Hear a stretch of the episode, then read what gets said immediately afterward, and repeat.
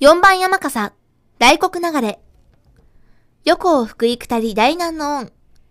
人形師、宗田智之。旅行は消えず残っている香り。転じては過去に受けた忘れられぬ恩恵。福育は豊かに香る様。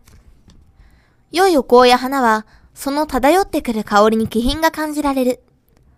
人もまた同じ。その人柄か、人徳か、良い評判や影響がどこからともなく香ってくる。社国名は、宋国出身で鎌倉時代前期に博多に居住し、同じ宋人の貿易商人たちの中心人物として日宋貿易で活躍し、博多の町の発展に大きな役割を果たした大恩人である。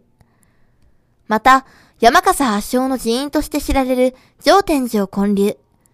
小一国史を海山としてお迎えするとともに、飢饉の際には、博多の人々に蕎麦を振る舞い、これが年越し蕎麦の起源と言われている。大楠様とは、社国名の通称名である。